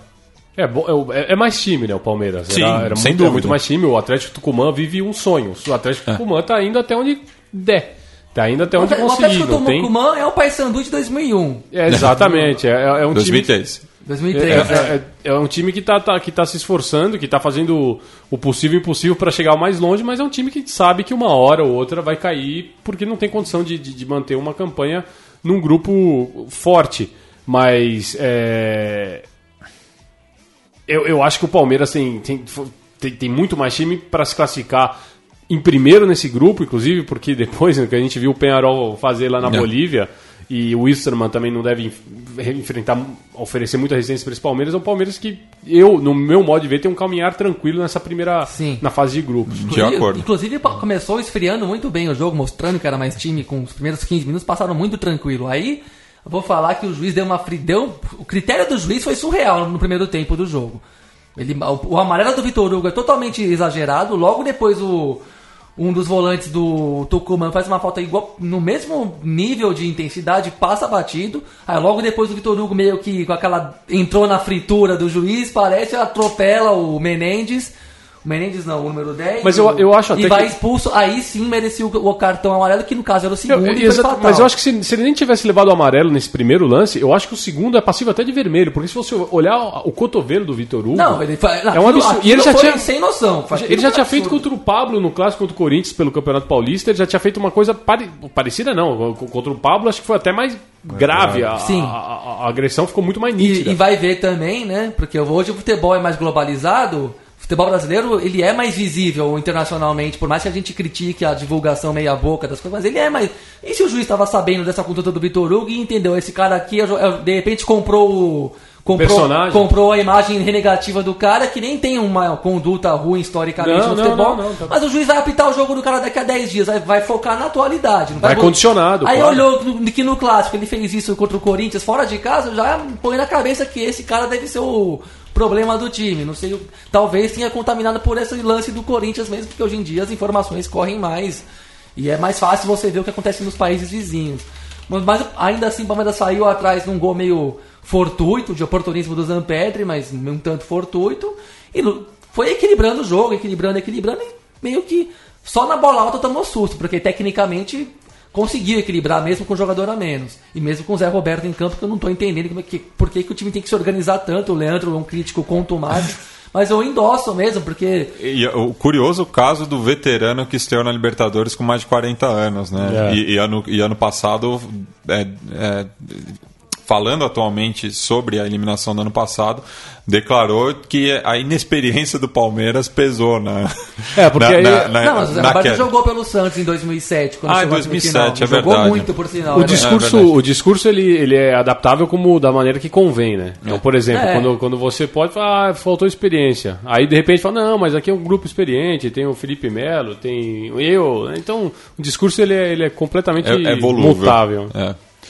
É, passemos para quinta-feira, na qual o Grêmio fez a sua estreia lá contra o Zamora, é, na Venezuela, em Barinas, né, terra de do, de Hugo Chaves. É, e primeiro tempo bem disputado, né? O, o, até a equipe local foi melhor do que o Grêmio, que estava com uma escalação que não deve ser a, a, a, no, no, restante da, da competição, né? É, o Grêmio também sofreu muito com, com lesões agora no começo do ano. Perdeu o, o Douglas, que é o seu principal armador. Uma grande pena essa contusão grave do Douglas. É. O, o, Jeromel, o Jeromel também. também. E Bruno Rodrigo foi contratado para substituir Jeromel.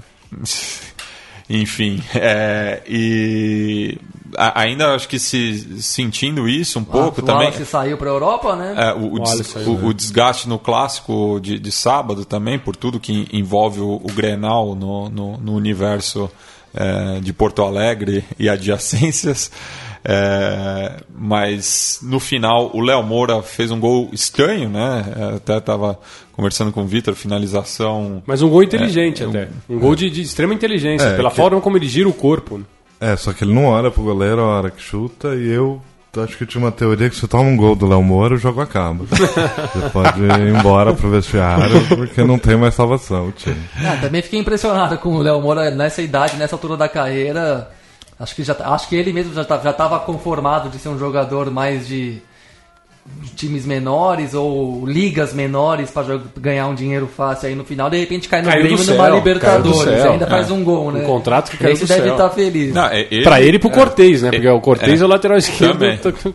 Ele, o, o, o Ken e o Grafite foram rebaixados da Série B para Libertadores, né? O Arthur também. O Arthur também. Jogou pela Chapecoense e bom, até que é uma meia direita razoável e o Lucas Barros, que, que, também entrou ao longo da partida e deve ter mais protagonismo também. Esse aí eu acho que vai dar muita Grêmio. sorte. Esse aí eu acho que vai, dar, vai se dar bem no Grêmio, porque ele, tem, ele tem vontade de jogar, de, de dar bem, e o Grêmio precisa de alguém que tenha vontade para comandar o ataque. Né? E o que não ficou tão evidente no jogo, até pelo placar, mas quem atuou muito mal foi o Michel como primeiro volante. Estava totalmente perdido na marcação primeiros, primeiros 20 minutos ele não conseguiu acertar nenhum passe nenhum. Ele não sabia o que estava acontecendo ao redor dele. Eu não sei se o Grêmio vai ter uma solução ou se era o primeiro jogo, nervosismo, fora de casa. É, eu, eu, senti esse, esse, mesmo nervosismo com o Rafael Thierry, o substituto do, do Jeromel ao lado do Kahneman.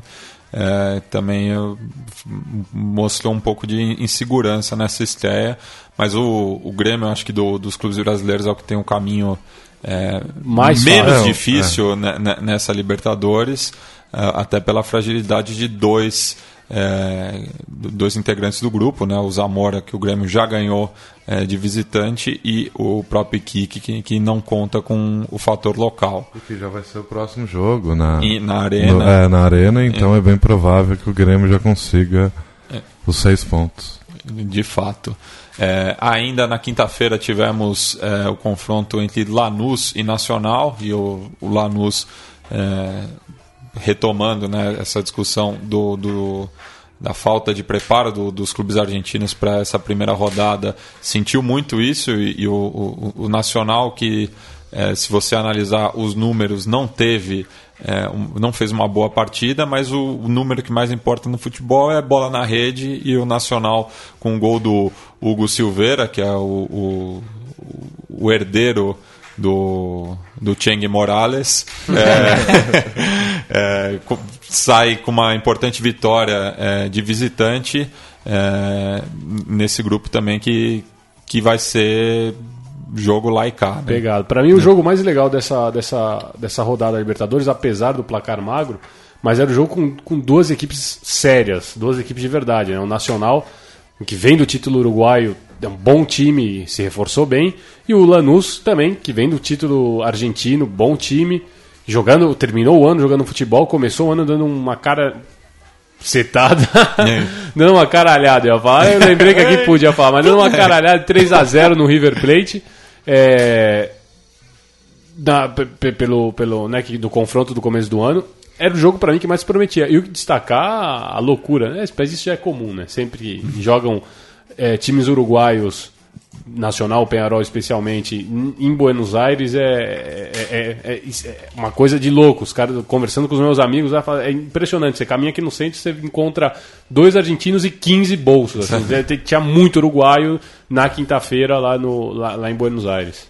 Isso, e destacar também o, o, o elenco, o- a, a incorporação do Lanús, né? O Herman Denis, que deu o que falar no sul de Buenos Aires ali, já que ele é formado no Tajeres de Remédios de Escalada, cujo arquirrival histórico é o Lanús, né? Atualmente o, o clássico moderno do Lanús é com o Banfield, mas o clássico histórico é com o Tajeres de Remédio Escalado, um time que perdeu muito protagonismo ao longo dos anos, mas é um dos fundadores do profissionalismo na Argentina e além do, do Denis revelou Javier Zanetti, né? Então E que também tem o, o grande fim, o filme, El 5, O El ele tá Cinco, aqui. ele tá- Exatamente. Tajeres. Passou no canal Brasil recentemente. Ah, é, outra, filme. outra dica cultural Do aí. baita filmado. Um dos melhores filmes de futebol que eu já vi. Porque Baita eu- filme. Porque o jogo, é o que eu- a gente, todo mundo aqui sabe disso. Futebol, quando o filme do futebol mostra o jogo de um jeito realista, fica já é meio caminho pra você elogiar o filme, né?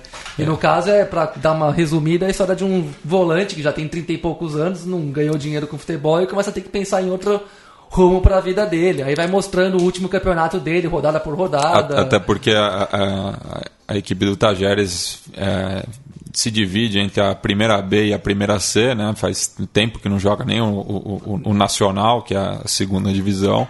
Então fica ali entre as, as duas primeiras divisões do, do ascenso metropolitano em Buenos Aires. Mas é uma equipe, novamente, de muita tradição. Revelou o Denis e o Zanetti. E o Denis agora não pode aparecer ali por escalada. Exatamente, é, mas enfim, um belo filme. É. Inclusive, já mandei minha mensagem pro canal Brasil pedindo pra passar de novo. vamos, vamos ver se serei atendido, porque eu sou um telespectador fiel do canal. Passemos agora para a vitória do The Strongest sobre o Santa Fé e temos que falar de Chumaceiro, né? Que jogador. Que jogador, é. O, o- É o é o nome da Copa até agora. Até agora, até por números, né? O artilheiro da, da- dessa edição da. Mas também da jogou mais jogos, né? Sim, não, sim. sim, claro. Mas eh, nessa rodada alguém fez dois gols? Eu não lembro. Ah, Ah, o Salcedo. O Salcedo No fez. O Salcedo do- e o Rios do. O do- Rios, isso, do é, fez dois É. também. que foi expulso depois. Isso, então o Chumaceiro é, se iguala a, a eles dois só na, na fase de grupos, né? Sim, Porque sim. Contando com os outros jogos, ele chegou ao sexto gol. Exato. Sexto gol. Tá, tá- o Strong está tá, tá voando baixo. Eu, É. eu pensei que o Santa Fé ofereceria mais resistência, mas assim, me surpreende. é, porque a gente já pôde ver o Strongest nas fases prévias e agora a gente está vendo na fase O de time grupo. tá certinho, O time né? tá certinho, um time que, olha, a gente torce para que dê certo realmente, porque o futebol boliviano também precisa de um alento aí, né? Isso, e o Santa Fé, que não é mais aquele, né? Campeão da, da Sul-Americana, perdeu suas principais peças. O Pelúcio também deu lugar para o Gustavo Costas. é, e do lado do Strongest tem o César Farias, ex-treinador da, da seleção venezuelana. é, e mantém a, a, a base e a gente crava aqui, é um dos favoritos para passar para a próxima fase, é, num grupo que é bem difícil, né? Ao contrário do que, que a, a imprensa aqui do Brasil tenta vender para a torcida santista. é, eu acho que o Santos é um dos que é, corre mais risco de ser eliminado e até porque se espera muito do Santos, né? Vice-campeão brasileiro. e se você for pegar dos times que estão na Libertadores, o pior começo de temporada aqui no Brasil é o do Sim. Santos. Não Sim. encontrou futebol, tá em crise. a tor- Perdeu dois clássicos. A torcida numa atitude estranha também em relação ao time, muita hostilidade também. Porque Uma é uma- desconfiança completamente desnecessária, É. porque o Santos é de, de, de anos pra cá, de cinco anos pra cá pelo menos, tem campanhas sólidas. Chega toda Chega hora, toda hora, ganha de novo. Copa do Brasil, é Campeonato Brasileiro, é, é Campeonato Paulista. Então é, é- é uma impaciência com, com o time que, pra mim, um pouco injustificável. E, e conversando com um amigo Santista, que eu vou deixar o nome reservado, ele diz que o sentimento dele né, em relação ao Santos é que ele está cansado é, de que o ano acabe em abril. É, né? Então, eu acho que a torcida do Santos até tenta dar um choque de realidade para o elenco, porque espera chegar no segundo semestre ainda disputando algo, né? Mas nos últimos dois anos foi É. assim: dois vices nacionais. Mas- Copa do claro Brasil que e dói brasileiro. ser vice, mas chegou em dezembro disputando coisas. E nessa, nessa coisa do. Perdeu muito, né? Com uma zaga totalmente desfacelada que está começando a voltar agora, né?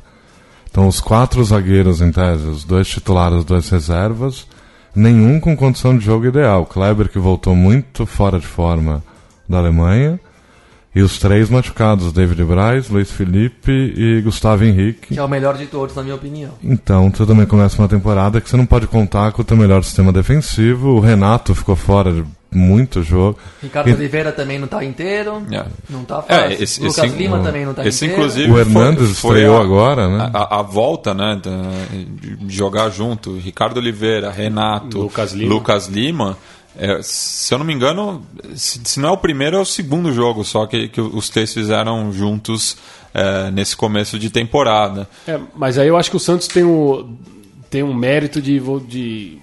Talvez o Corinthians também, o Palmeiras. Talvez, acho que o São Paulo é o único prejudicado, mas de ter dois goleiros que estão completamente no mesmo nível, assim, porque você vê o Vladimir jogando É. o Vla- o que ele Vladimir jogou. sal- salvou ontem o, o Santos. O que ele jogou ontem foi É. uma coisa de, de, de louco, assim. E talvez eu lembre aquele, do momento em que o Corinthians tinha o Cássio e o, Walter. e o Walter voando. O Palmeiras tem também o Praz e o Jailson, mas assim, eu a- considero o Jailson bem abaixo do Praz, apesar que teve muita sorte, ou não, não só sorte, a competência dele, claro, mas, é que o time estava vai- encaixado, o time é estava jogando história meio bem. de superação também, né? O pessoal ali, tinha uma coisa meio fora da curva. né? Isso, é, vai- envolveram outros elementos, mas assim, o que o, o, que o, o Vladimir pegou ontem e o que o Vanderlei pega costumeiramente dá ao Santos um respaldo, por mais que tenha essa zaga toda meio que a- atada com alambre, né, diria eu. Mas é, um- é- é- tem, tem uma segurança embaixo do, do- do- das traves muito, muito importante. E destaque a- agora pelo exotismo, né? Do, do meia, do, do atacante panamenho da, da equipe do Sporting Cristal, o Rolando Blackburn, né? que é um baita nome. É, A gente ia fazer uma eleição, um prêmio. é, do- do- do- dos melhores nomes da- dessa, dessa fase de grupos. 11 grandes personagens, né? De 1 a 11. Acho que a gente consegue, na primeira fase, encerrar isso. Bem, a gente, ao, ao longo do- do- dos comentários aqui, a gente deu. ao- ao- mas fez algumas críticas em relação ao grosso da, na, na imprensa esportiva aqui no Brasil, mais uma vez em relação ao a cobertura né, da, da- do- do- dos times estrangeiros, né, uma soberba eh, novamente da, da- do, do- do futebol brasileiro em relação ao dos seus vizinhos. Lembrando que o Brasil não classifica um time para a final desde do, do Galo campeão em 2013. Né? Já são é, 2014, 2015, 2016. Desde que o Co- Conexão Sudaca começou, A a gente gente, nunca viu não um viu um brasileiro na na final. Ah, asa negra. Tomara que continue assim. Talvez a gente seja mufa, né? Talvez Mas, a gente- eu, eu vejo bem ao contrário. é, mas é, hoje a gente vai estrear um novo quadro aqui no programa, que é a Rádio Bogotá.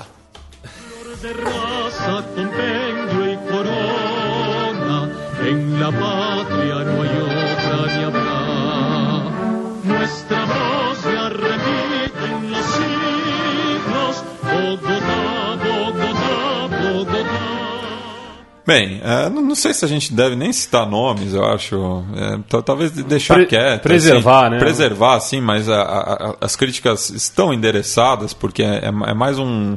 um- uma distopia co- co- coletiva, eu acho, da, da, da imprensa esportiva quando fala da, da Libertadores, né, como se fosse algo muito muito simples, né? Que a- as equipes brasileiras têm um orçamento melhor, é, a- no entender deles têm jogadores melhores, então é obrigação vencer todo mundo e com isso acaba ocorrendo é, desrespeito mesmo, né? Com, com, com o futebol dos nossos vizinhos e assim, velho, na boa, o Atlético Tucumã, você você pode não gostar do futebol que é, que é, que é praticado pela equipe do norte argentina, mas você definir ele como o noroeste da Argentina é feio para o Atlético Tucumã e para o noroeste também. Porque Tava mostrando que você não respeita nem lá, nem é, cá. nem lá nem cá, porque é, é, é uma soberba, assim como se fosse óbvio. Pra minimizar um, você minimiza o outro também. É. assim, ao Então mesmo você tempo, chuta o assim. balde Você nos chuta dois o balde lados, nos dois beleza. lados. É, co- co- como se o Palmeiras fosse amplamente favorito só por ser o atual campeão brasileiro. É, de, de não ver toda a, a- a trajetória que esse time do Tucumã é, construiu nesse começo de temporada, de que e, e, e isso não é uma coisa é, passageira. O, o ânimo do, dos jogadores do Tucumã e da torcida tá lá no alto. Enquanto que a própria torcida do Palmeiras, é, recém-campeão brasileiro, já questiona muito a, a, sua equipe. Daí é uma, é uma outra questão também, porque a, acho também exagerada a, as críticas que o Eduardo Batista tem recebido. Muitas delas até por ser filho de quem ele é. Não é, não, é. não, não, é uma questão tão objetiva, tão, tão pragmática.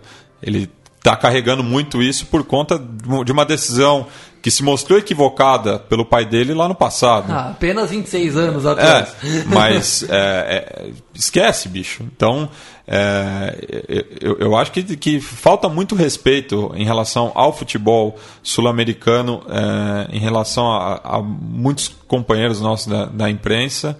E é essa crítica que a gente faz aqui no, no Conexão Sudaca. Exatamente. E quem ouve o programa já sabe que essa crítica é de, praticamente desde a edição número 1. É. Um, né? Aliás, se tivesse uma cobertura satisfatória de futebol sul-americano na, nas grandes emissoras, eu acho que talvez, talvez esse programa sequer existisse. É, eu acho, eu é. acho que assim, não é, não, é nem que, não é nem que a gente transmita a ideia que somos os donos do futebol sul-americano. É. Só a gente, mas é que não é essa. Ninguém aqui é o dono. Só que a gente só acha que dá o devido espaço e, se, e o estudo necessário ao futebol sul-americano que talvez na grande imprensa é. eles não deem. Não, e é o que o Matias falou agora, a distopia generalizada. Então, tudo já tem um, um, um raciocínio pré-pronto para ser aplicado conforme acontecer tal episódio. Tipo, entrou um cachorro no campo no jogo, não sei de quem, na Bolívia. Ai, que várzea, não sei o que. O Penharol tomou de 6 lá e fez um jogo desastroso. É, o decadente futebol uruguaio. Sendo que quando o Benfica vai lá no gelo, no, toma de 5 do Zenit, todo mundo fala, nossa, o Zenit tá voando, o time muito bem é. organizado, não sei o que. Aí ninguém. O dinheiro dos milionários russos. É, né? aí não é o Benfica que tá acabando como clube. Até é. porque não tá mesmo, mas não é, aí ninguém vê o decadente Benfica, não sei o que. É aquela velha é. ladainha também, da Milonga Argentina, da Catimba, como. E, e daí, o argentino joga assim. É, e daí quando, quando o Emerson Sheik faz algo semelhante aplaude, né? Nossa. Porque é a malandragem do jogador brasileiro. A boa malandragem do jogador é. brasileiro, é isso que a gente gosta de ver. É. Quer, dizer, quer dizer, no final das contas é um grande boteco com um ah. HD na nossa frente ali, é. né? Enfim. É, fica aí a nossa crítica. Eu vou chamar agora outro quadro aqui do, do programa, já que esse começo de março tem é, algumas efemérides é, importantes né, que a gente não pode deixar passar batido. Então vamos lá para Ipacaraí é, recordar um pouco né, da, do futebol sudaca. Recuerdos de Ipacaraí.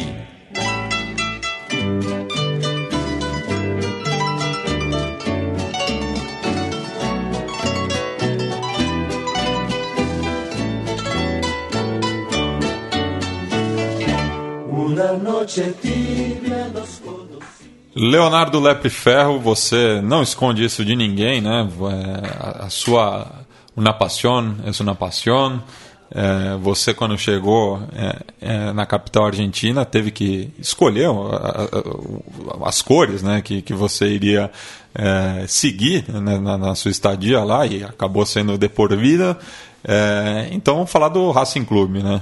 É, o Racing Clube de Avejaneda é, teve, agora completou o dia o dia del hincha é Racing, né, que é uma coisa muito comum na Argentina, se tem muitos se comemora isso, é, uma, é até uma coisa curiosa, porque os clubes argentinos eles não as torcidas não cantam os hinos ou elas, elas até têm os hinos, mas muitos torcedores nem conhecem os hinos do próprio clube, mas eles comemoram o dia del hincha Racing, né?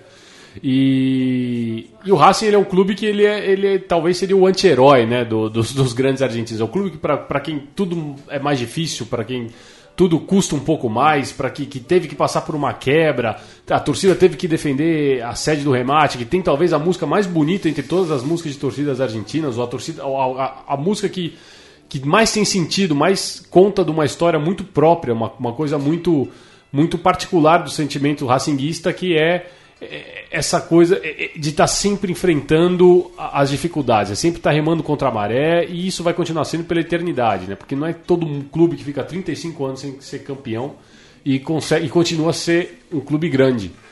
É, eu acho que o dia do o dia da Inter Racing, na verdade, não tinha que ser nessa data. Tinha que ser na data que, que foi decretada a quebra e que o, aquele bombo foi arremessado na cara do, do, do Daniel, do, Lalim. do Daniel Larim.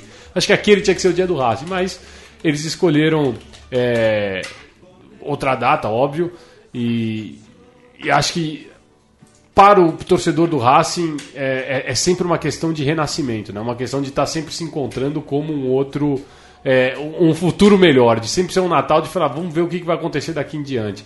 Espero que seja um ano melhor agora. Uma Copa Sul-Americana começou com avaliante, como a gente disse, né? com 1 a 0 fraco sobre o, sobre o, o Águilas Douradas mas é uma oportunidade para um reencontro para todo torcedor racinguista de, de, renovar as esperanças. É um, é um Natal racinguista. Então voltemos àquele 7 de março de 1999, é, a origem do dia del hincha de Racing. 35 mil hinchas estuvieron presentes hoy en el estadio para alentar, para gritar, inclusive estuvieron presentes el técnico y también algunos jugadores. Uno busca lleno de esperanza el camino que los sueños prometieron extrañar. Sabe que la lucha es cruel y es mucha, pero lucha y se desangra por la fe que va.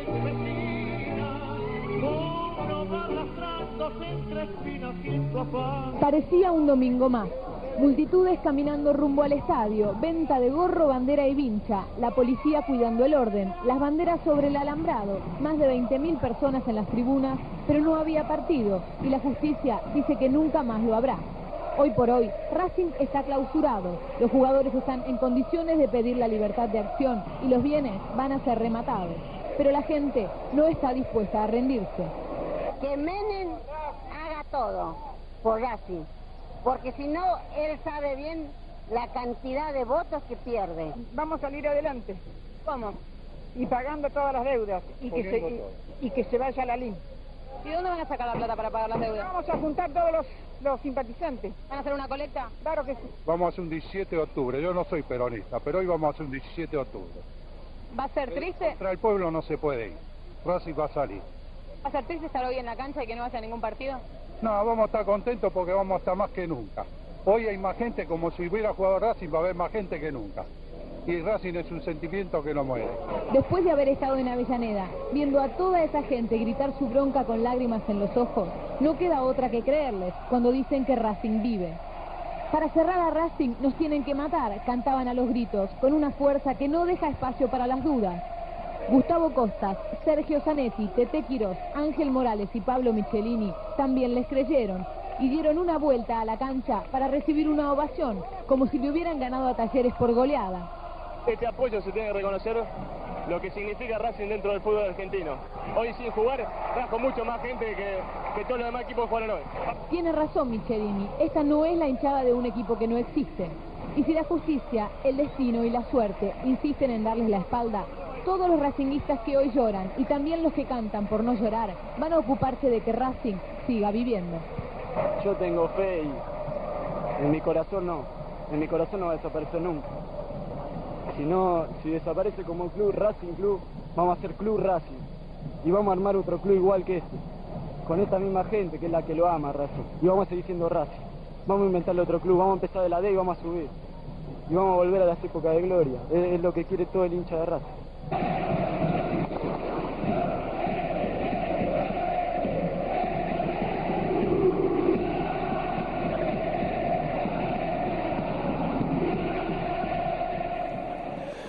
E esse rapaz que falou aí no, no, no final do vídeo é aquele que é, andou de joelhos pelo gramado do, do, do cilindro, uma imagem é, tão icônica quanto a do, do, do Bumbo é, repartindo o, os óculos e o supercílio do Daniel Lalin. Que continua dando discurso com sangue escorrendo pelo rosto, é uma coisa. É. É, é, é, muito impactante. E foi ali que eles descobriram que ele era realmente torcedor independente, porque o sangue era vermelho mesmo, ó, quando escorreu pelo rosto dele, foi esse traidor. Bueno, é, repassar aqui os próximos jogos da, da Copa Libertadores, que volta na terça-feira que vem, a partir das sete e meia, quando o Emelec visita a Arequipa, onde está o Melgar é, ainda na, nessa noite, o Botafogo recebe o Estudiantes no Estádio Olímpico Newton Santos ou Engenhão. A gente fala os dois aqui, viu? Não tem problema não, não tem galho, porque um é o nome de batismo ou outro é o apelido, gente. Não dá, não dá, não dá para brigar é, com, com, com isso. É, a lógica do apelido é essa. Então, certo? Se não gostou, é que pega. É. É, às 9h45, o atual campeão nacional de Medellín visita o Barcelona de Guayaquil lá na Casa Marija. É, já na quarta-feira, o Nacional volta a campo, dessa vez no Gran Parque Central, onde recebe o Zulia.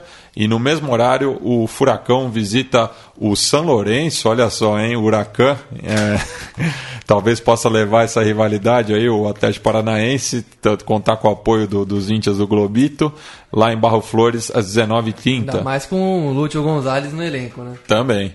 É, o Independente Medellín recebe o River Plate às nove da noite no Atanásio Girardot. E aqui faço um convite para os simpatizantes do Milionários é, em São Paulo, já que a filial do River Plate se encontrará para assistir esse jogo no Yeah Old Pub, lá na Rua Augusta, altura do 580. O, ex-presidente, o Sebastião Calvé, é, me marcou aqui na publicação. Então, para quem simpatizar pela banda Roja, é, o- os, os índias aqui da filial do River Plate se encontrarão ali no 580 da Augusta. É, seguindo ainda essa, essa rodada da Libertadores, é, a Católica recebe o Flamengo em São Carlos de Apoquindo, enquanto e no mesmo horário o Palmeiras recebe o Jorge Wilstermann lá na Arena. É, na quinta-feira, a Chape faz sua primeira partida da Libertadores na, no Índio Condá, quando recebe o Lanús às sete e meia. Às nove, o Atlético Tucumã visita o campeão del siglo é, ali nos arredores de Montevideo, onde jogará contra o Penharol. E fechando essa quinta-feira, temos dois jogos do grupo do Santos. O Sporting Cristal vai a Bogotá é, no El Campín, onde o Santa Fé o aguarda, enquanto que o, o Peixe recebe o The Strongest na vila mais famosa do mundo. Considerações finais, meus caros? Só deixar aí o recado que nesse fim de semana, domingo, também tem super clássico paraguaio, Cerro e Olímpia. Seis horas do Paraguai. Não sei se é a mesma hora que, que aqui, Mate, é, né? Eu acho que o Paraguai tá, tá no mesmo fuso. Tá no mesmo fuso. Então, seis horas tem Cerro e Olímpia. Gabri? Ah, meu destaque final vai para nossa convidada Lívia Laranjeira. Fez um grande trabalho naqueles dias tão sofridos em Chapecó. Deve ter- Deve ter sido muito difícil passar tantos dias na, na Colômbia, né? Acompanhando sobreviventes, aguardando o retorno. Foi um grande trabalho e faz- também faço um elogio porque pela questão do, do feminismo, ainda mais nessa semana de 8 de março, com manifestações pelo mundo inteiro, marcando um, talvez um novo momento aí mundial nos, nas lutas sociais, com o feminismo sendo um carro-chefe, colocando um novo patamar aí das lutas por justiça e igualdade social e de direitos. E destaco isso porque ali dá pra ver, pelo menos em redes sociais, dá pra ver que a, na medida do possível e do que a paciência permite, a Lívia Laranjeira tem batido de frente aí com aquelas opiniões imprestáveis que a gente vê o esgoto da rede social fazer eclodir, né? Aquela coisa que na época que tudo, todo mundo só se via no bar ou na praça, a gente tava, era mais poupado, né? E no- nesse embalo destaco o nome de outra repórter da Sport TV, a Cíntia Martins, que dentro dessas novas polêmicas aí de ideológicas, sociais e tudo mais, apareceu no ar com um turbante, é, fazendo, mostrando é, o orgulho da, da negritude brasileira e a sua, toda a sua é, convicção também de fazer valer sua identidade, sua história, seu passado, suas convicções e opiniões que incomodam muito o, status quo vigente, mas que vão ter que sair da frente mesmo, porque esse bonde não vai mais andar para trás e destaca o trabalho dessas duas repórteres aí que tem sido ido muito bem, tanto no, no aspecto profissional como no aspecto pessoal ali, na, marcando posições que são muito importantes para a gente ter um futuro um pouco melhor e mais fraterno. Né? Agradeço também mais uma vez a presença do Vitor Faria aqui, Vitão. Eu que agradeço. Queria só lembrar, sem paixão envolvida, que o Gabo faria 90 anos essa semana. Não, o Gabri, o Gabo. o Gabo. E aí eu gosto, não indicaria um livro, indicaria todos. Todos, mas né, sem, Só pegar um. sem É. paixão evidente. É, e a gente vai encerrar o programa ainda é, né, né, pensando na questão né, da, da, da, da luta por igualdade da, da- das mulheres. É, essa- essa- é, durante o programa a gente ouviu a Cumbia Queers, que é, que é uma banda que faz esse debate da questão de gênero também, da homossexualidade. É, o, cenário da, da, da cúmbia anarcofeminista na, na Argentina é muito forte, tem diversas bandas nesse sentido. Com, recomendo também Las Conchudas, é, que fa- faz uma crítica bem contundente. A gente já tocou aqui também a, a Miss Bolívia. É, enfim, são, é é uma cena muito forte lá em Buenos Aires. E a gente vai encerrar o programa ouvindo a Ana Tiju cantando o tema Antipatriarca, a rapper chilena mundialmente conhecida muito por conta da, da- de uma das músicas dela tocar em algum dos jogos da franquia da, da FIFA. É, mas o trabalho dela é muito maior do que, do que isso. E também. Uma grande artista e uma grande observadora da realidade também, sempre dando grandes declarações. né? Isso. E destacar também que a, a banda mexicana Café Tacuba, é, justamente para mostrar como o, o debate é importante, é, declarou recentemente que vai deixar de, de, é, tocar a música Ingrata, que foi um sucesso dele dos anos 90, justamente porque a letra pode ser interpretada como é, um- um- ter, ter, um argumento pró a violência doméstica, a violência contra a mulher. Então a banda eh, declarou recentemente que não vai mais eh, cantar essa música. Lembrando que, assim como no Brasil, o México tem uma cultura machista, patriarcal. eh, e que nos últimos 14 anos mais de 25 mil mulheres foram assassinadas eh, lá no norte. Então, eh, tá, tá aí o aliás demorou né para o café Tacuba, eh, se ligar nisso e deixar dessa música de fora do repertório. Então fechamos o programa com Ana Tiju com Antipatriarca. A gente se encontra semana que vem. Hasta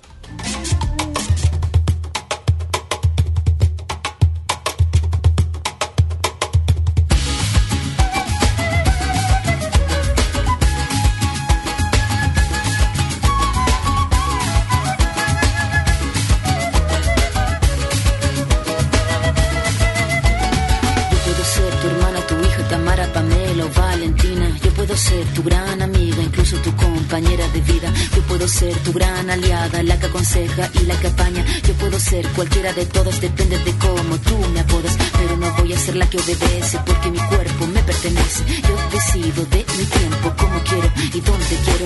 Independiente yo nací, independiente decidí. Yo no camino detrás de ti, yo camino de la para ti.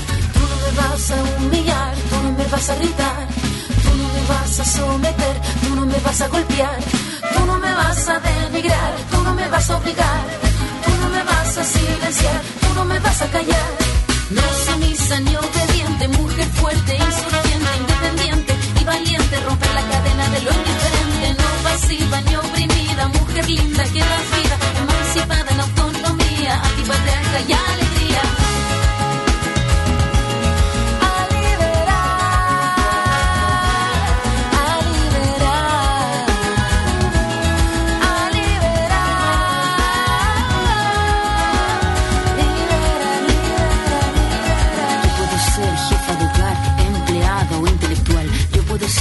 protagonista de nuestra historia y la que agita la gente, la comunidad, la que despierta la vecindad, la que organiza la economía de su casa, de su familia.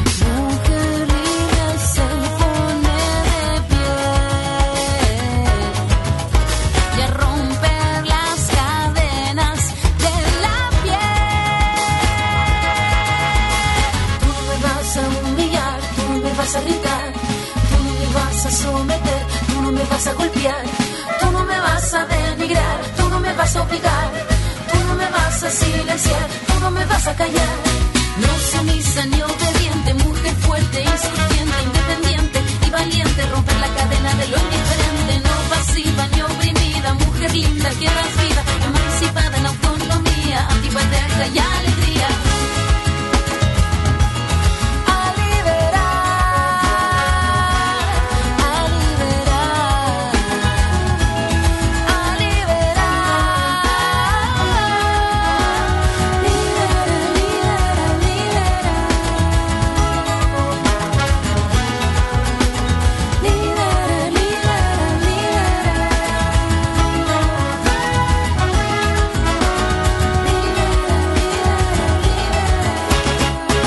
Você ouviu uma produção da Central 3. Para ouvir a programação completa, acesse central3.com.br.